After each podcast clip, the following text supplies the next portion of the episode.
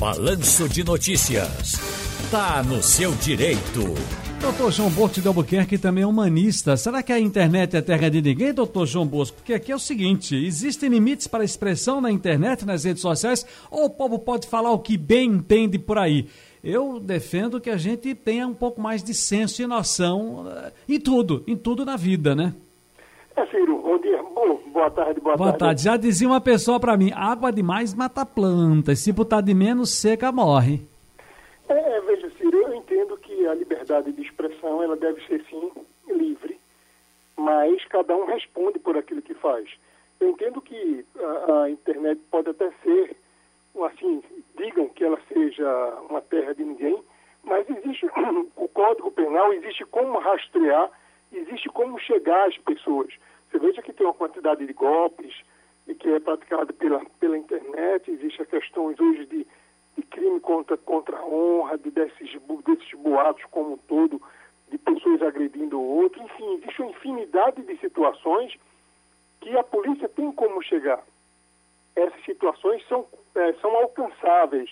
Logicamente, se tiver algum outro regulamento para proteger o cidadão. O que acontece muito é o seguinte, essas normas da internet elas são mais respeitadas no mundo lá de fora, por exemplo, na, na, na, Europa, uma divulgação de sexo, uma divulgação de crime, uma divulgação de violência. Na Europa, se passar de 48 horas, a, a empresa paga uma multa muito alta.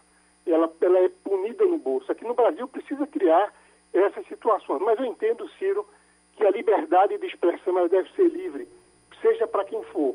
E a internet é um desses caminhos que facilita muito as pessoas se expressar. E aquele que cometeu o excesso é, será punido pelo Código Penal e pelas leis vigentes no país, Ciro. É exatamente isso. Olha, as pessoas não entendem, e o senhor conhece bem aqui as normas é, de perto da, da gente.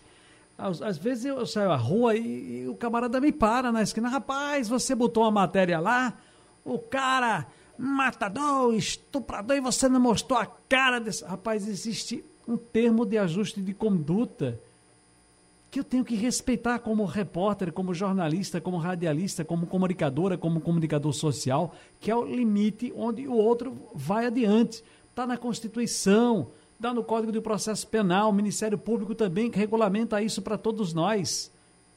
É para que as pessoas entendam que a imprensa, o rádio, a televisão, o jornal, não faz a revista não faz o que bem entende não. A imprensa pode se entra na justiça, se se sentir incomodado, cobre. Isso. É por isso que a televisão, a, a, internet, a gente se preocupa que é um espaço aberto, acho que é maravilhoso, é uma, fer uma ferramenta extraordinária. Por exemplo, não gostei do, da, da atitude tomada pelo advogado João Bosco de Albuquerque eu me estribo em todas as informações possíveis e imagináveis sobre o tema. Vou para o meu blog, vou para o meu, meu Instagram, seja lá qual a rede social que eu tiver, e ali eu descarrego dentro do que manda a ordem, a lei, tudo que eu tenho contra o doutor João Bosco, e eu tenho certeza que será um, um gigantesco bom debate para que a gente possa, via as claras, qual é a posição de A, qual é a posição de B. E quem sabe até não prevaleça a posição de ser nesse debate. O que eu não posso é ir para a internet e pedir que arranquem a cabeça de doutor João Bosco, porque ele tomou tal atitude como advogado, está defendendo um bandido, está defendendo uma bandida, está defendendo esse marginal. Não pode ser desse jeito. Doutor João Bosco, escute aqui, por gentileza, essa reportagem. Uma família que decide processar um influenciador digital que chamou uma criança de traficante, Diandra Monteiro. Família da criança que teve imagem exposta na internet por um digital influencer diz que o garoto, de 9 anos de idade, ainda está muito abalado com o ocorrido. A mãe da criança, que não pode ser identificada, até mesmo para preservar a identidade desse menino, pode detalhar para a gente como tem sido a rotina da família. Tá difícil, tá difícil. Cada vez mais complicado. Ele continua do mesmo jeito. Se, se notando, só, tá só piorando a situação dele senhora, inclusive, tem pensado em procurar ajuda com um psicólogo para tentar ajudar seu filho. Isso, isso. Vamos marcar aí para o psicólogo para tentar ajudar. Eu acho que vai ajudar bastante. Inclusive, uma reunião estava marcada entre o advogado que representa a família e representantes do digital influencer, mas essa reunião não aconteceu. Nós estamos com o advogado Afrânio Barros, que pode detalhar para a gente o que seria realmente discutido nessa reunião. Ah, boa tarde. Bom, Eles pediram para marcar uma reunião, mas houve um conflito de horário, vai ser remarcado para outro horário, talvez ainda hoje. E realmente nós não sabemos exatamente o que, que ele vai falar. Né? Eles pediram para ser escutado, nós vamos escutar. Né? E só depois é que nós vamos ter uma ideia do que, é que quais seriam os próximos passos a partir dessa conversa.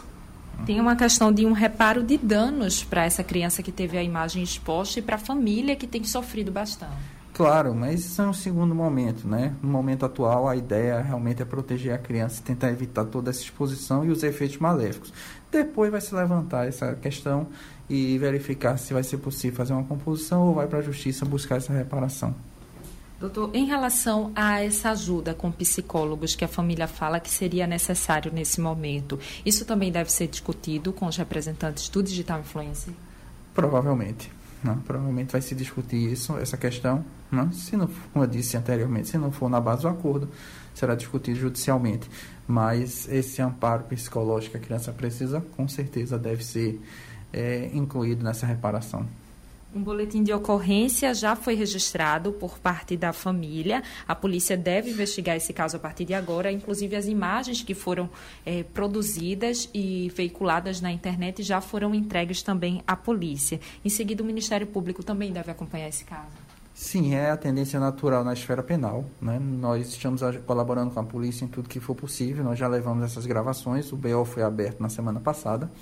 Após o término das investigações com a polícia, esse inquérito será enviado para o Ministério Público, que vai dar a palavra final sobre entrar ou não com ação criminal. Diandra Monteiro, Rádio Jornal, Rádio Notícia. Muito obrigado, Diandra Monteiro. Doutor João Bosco, eu estou aqui também com o Daniel Lima né, uh, e também com a Alexandra Torres. E a gente abre também esse espaço para falar assim: uh, existem limites para a expressão na internet, nas redes sociais? Você faz o que bem entende, diz o que você bem entende. Esse camarada pegou começou a gravar e disse lá, vou, não foi Daniel, em um portunhol, ele disse, ele é um influenciador digital fortíssimo, tem zilhões de seguidores e seguidoras. E ele disse lá: Veja como a gente faz uma pergunta que é um traficante de Recife. E fez isso para uma criança, doutor João. Aí depois ele bota uma resposta dizendo: Veja bem, eu, eu, talvez eu tenha sido, talvez tenha sido feliz, mas veja bem, o, é, é, é, fora de contexto. E ficam malhando em cima de mim e tal. Eu não consigo entender isso, doutor João Bosco. Tiro, é, uma, é um verdadeiro absurdo. É, é como eu te disse, isso é um delito cometido por esse, esse rapaz aí da, da, das redes sociais. Existem os crimes cibernéticos, então existe norma para isso. Existe o marco civil também da, da internet, que criou aquele, aquela situação dos deveres e, das, das obrigações, os direitos e deveres de cada um. Esse rapaz cometeu um crime. Ele vai ser responsabilizado criminalmente, porque envolve um menor, delegacia da infância e do adolescente. Ele vai responder uh, por uma indenização civil diante dessa repercussão que acontece. Então, hoje, eh, e as pessoas fiquem sabendo, quando você esculhamba com alguém, seja no, no WhatsApp, seja em qualquer outro meio de comunicação, existe como você chegar e as pessoas devem denunciar.